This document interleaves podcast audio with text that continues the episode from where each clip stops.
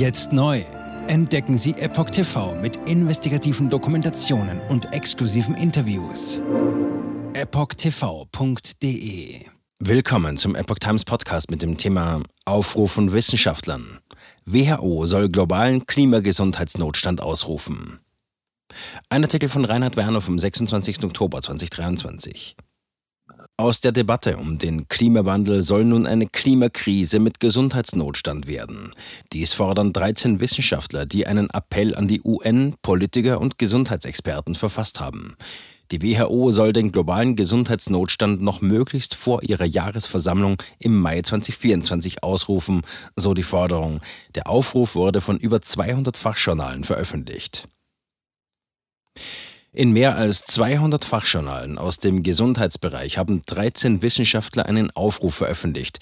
Dieser richtet sich an die Weltgesundheitsorganisation WHO sowie an Staats- und Regierungschefs und Gesundheitsbehörden. Gegenstand des Appells ist der Klimawandel. Da dieser weltweit erhebliche Auswirkungen auf die menschliche Gesundheit entfalte, solle die WHO einen globalen Gesundheitsnotstand ausrufen. Aufruf an die WHO für Gesundheitsnotstand ging vom BMJ aus. Initiator des Aufrufs ist der Chefredakteur des British Medical Journal BMJ, Kamran Abbasi. Anlass dafür ist die weltweite Vollversammlung der WHO, die im Mai des kommenden Jahres in Genf stattfinden wird.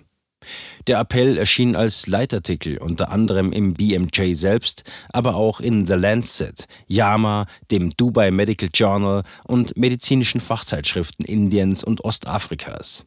Die Verfasser nehmen insbesondere daran Anstoß, dass der Klimawandel und dessen gesundheitliche Implikationen nicht gemeinsam diskutiert würden. Im November wird in Dubai die 28. Weltklimakonferenz stattfinden. Im nächsten Jahr steht die 16. UN-Vertragsstaatenkonferenz zur biologischen Vielfalt auf dem Programm. Gastgeber ist dabei die Türkei. Beide Veranstaltungen gehen von UNO-Organisationen aus, betreffen aber unterschiedliche Bereiche. In dem Text heißt es, die Klima- und Naturkrisen seien zu einer einzigen Krise zu erklären. Diese müsse gemeinsam angegangen werden, um eine Katastrophe zu vermeiden. Was hat der Klimawandel mit der menschlichen Gesundheit zu tun? Der Klimawandel sei demnach gleichermaßen die Ursache für Schäden an Natur- und Artenvielfalt wie auch für Gefahren für die menschliche Gesundheit. Die Veränderungen am Klima brächten steigende Temperaturen, zunehmende Wetterextreme, aber auch Luftverschmutzung und die Ausbreitung von Infektionskrankheiten mit sich. Umweltverschmutzung beeinträchtige die Wasserqualität, fördere die Versauerung der Meere, es komme zu mehr übertragbaren Krankheiten. Zudem litten die Qualität und Quantität von Meeresfrüchten. Überdurchschnittlich betroffen seien davon ärmere Länder und Bevölkerungsschichten. Im Alltag bemerkbare Folgen des Verlusts der Biodiversität. Generell verschlechtere der Verlust der biologischen Vielfalt auch die Qualität der Ernährung. Ein weiterer negativer Effekt zeige sich auch bei der Entwicklung aus natürlichen Wirkstoffen gewonnener Medikamente.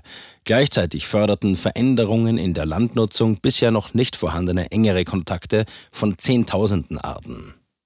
Dies begünstige den Austausch von Krankheitserregern und in weiterer Folge das Auftreten neuer Krankheiten und Pandemien. Die Wissenschaftler rügten auch die zunehmende Verstädterung, die eine Verbindung der Menschen zur Natur unterbinde. Dabei könne diese Stress, Einsamkeit und Depressionen reduzieren. Außerdem fehle es zunehmend an hochwertigen Grundflächen, die Luftverschmutzung filtern und Luft- und Bodentemperaturen senken könnten. Im Dezember 2022 hatte die Biodiversitätskonferenz der UN-Mitgliedstaaten einen Beschluss zur effektiven Erhaltung von Naturräumen gefällt.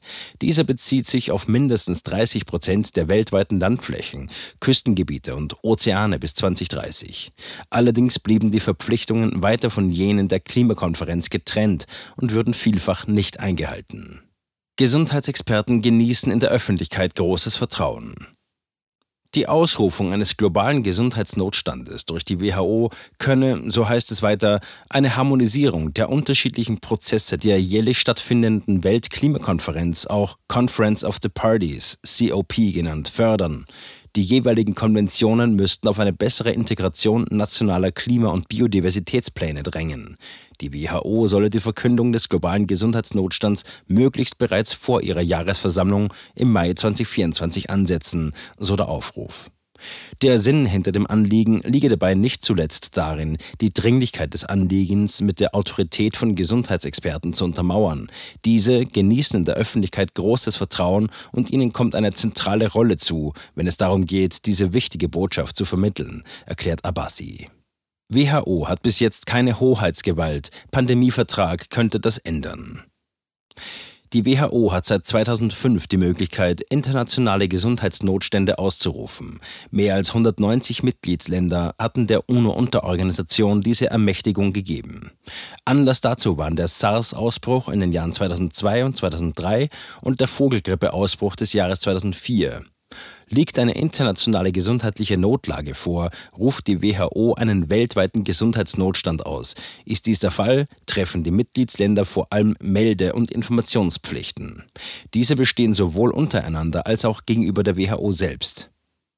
Hoheitliche Verpflichtungen kann die WHO ihren Mitgliedsländern bis jetzt nicht auferlegen.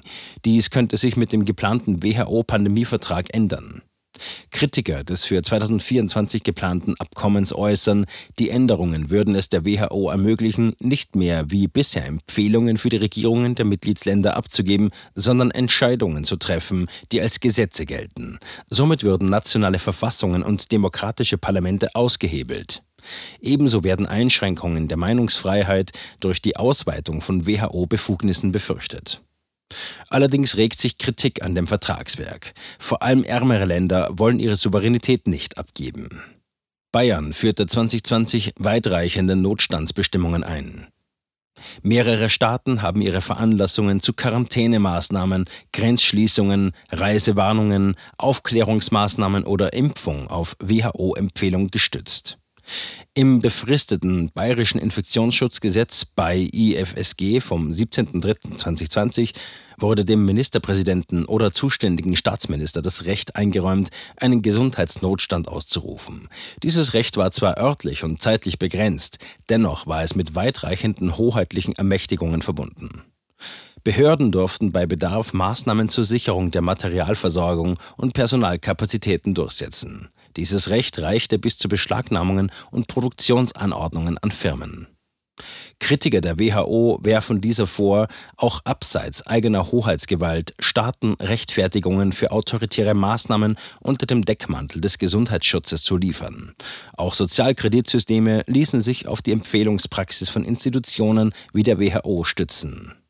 Erster globaler Gesundheitsnotstand 2014 wegen Polio verkündet. Bislang hatte die WHO in einigen Fällen örtlich begrenzte oder internationale Gesundheitsnotstände ausgerufen. Der bekannteste war jener angesichts der Corona-Pandemie, der am 30. Januar 2020 verkündet wurde und bis Mai 2023 galt. Einen globalen Gesundheitsnotstand rief die Organisation auch 2014 wegen der Kinderlähmung Polio aus. Aufgrund der geringen Bedeutung der Krankheit in Europa hatte dies in der EU kaum Konsequenzen.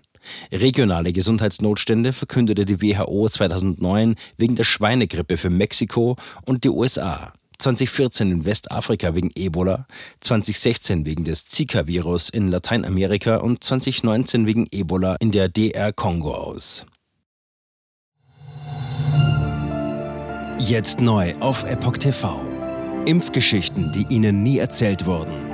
Eine eindringliche und aufschlussreiche Dokumentation deren Trailer YouTube nach drei Minuten entfernt hat. Schauen Sie für nur kurze Zeit die gesamte Doku kostenfrei. Jetzt auf epochtv.de. Ich war geimpft worden. Ich begann unkontrolliert zu zittern. Er verstarb 33 Tage später. Ich kann meinen Kopf nicht aufrecht halten. Dann brach ich zusammen, ganz plötzlich. Vom Start weg haben wir nicht die Bedingungen erreicht, die normalerweise erreicht werden müssen. Es handelt sich um eine Tragödie von beispiellosem Ausmaß. Aber die Bundesregierung und Behörden tun so, als sei alles in bester Ordnung. Wir suchten ein nahegelegenes Krankenhaus auf. Sie behandelten sie, als sei sie verrückt. Ich sehe das als einen ernsten Kampf, den Zusammenbruch der bürokratischen Strukturen zu korrigieren. Ich glaube, viele Menschen wissen auch gar nicht, dass sie einen Impfschaden haben. Umfassende Datensätze, die zeigen, dass wir einen Anstieg der Fehlgeburten um nahezu 300 Prozent ausgehend von ihren eigenen Daten hätte Pfizer 2021 vom Markt genommen werden müssen. 300 Prozent bei Krebserkrankungen. Acht Seiten lang Krankheiten Krankheiten, die direkt mit dem Impfstoff in Verbindung gebracht werden. Eine Reihe diverser unerklärter Symptome. Und sie nahmen um mehr als 1000 Prozent zu. Mehr als 1000. Der Arzt weiß nicht, um was es sich handelt und wie er es behandeln soll. Es ist der Hammer, was die für Psychospielchen mit einem spielen. Sie tut nur so, das sind Falschinformationen. Praktisch keine Hoffnung auf Gerechtigkeit. Erkennt man es nicht, sieht man nicht die Notwendigkeit. Insofern war es ziemlich offensichtlich und das Krankenhaus wusste, dass etwas im Gange war. The virus stops with every vaccinated person. In other words, you become a dead end to the virus. Vaccinated people do not carry the virus, don't get sick. Wie hätte ich ahnen sollen, dass es das letzte Gespräch mit meinem Sohn sein würde? Sie wissen bis ins kleinste Detail, was da vor sich geht. All das kennen sie. Und dennoch eilt niemand der Wahrheit zu Hilfe. Die verborgene Krise. Impfgeschichten, die Ihnen nie erzählt wurden. Eine Originaldokumentation von Epoch Times. Jetzt kostenfrei auf verborgenekrise.de ansehen. Aufgrund von Zensur ist diese bedeutende Dokumentation nicht über die sozialen Medien teilbar. Leiten Sie diesen Link an Freunde und Bekannte weiter und tragen Sie so die Botschaft dieser mutigen Menschen in die Welt.